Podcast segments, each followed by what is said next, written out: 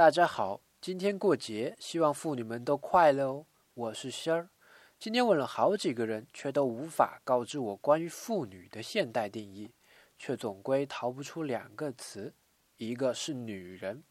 有人问丁玉仁老师说，女性的优势在哪？他简单的回答就是造人。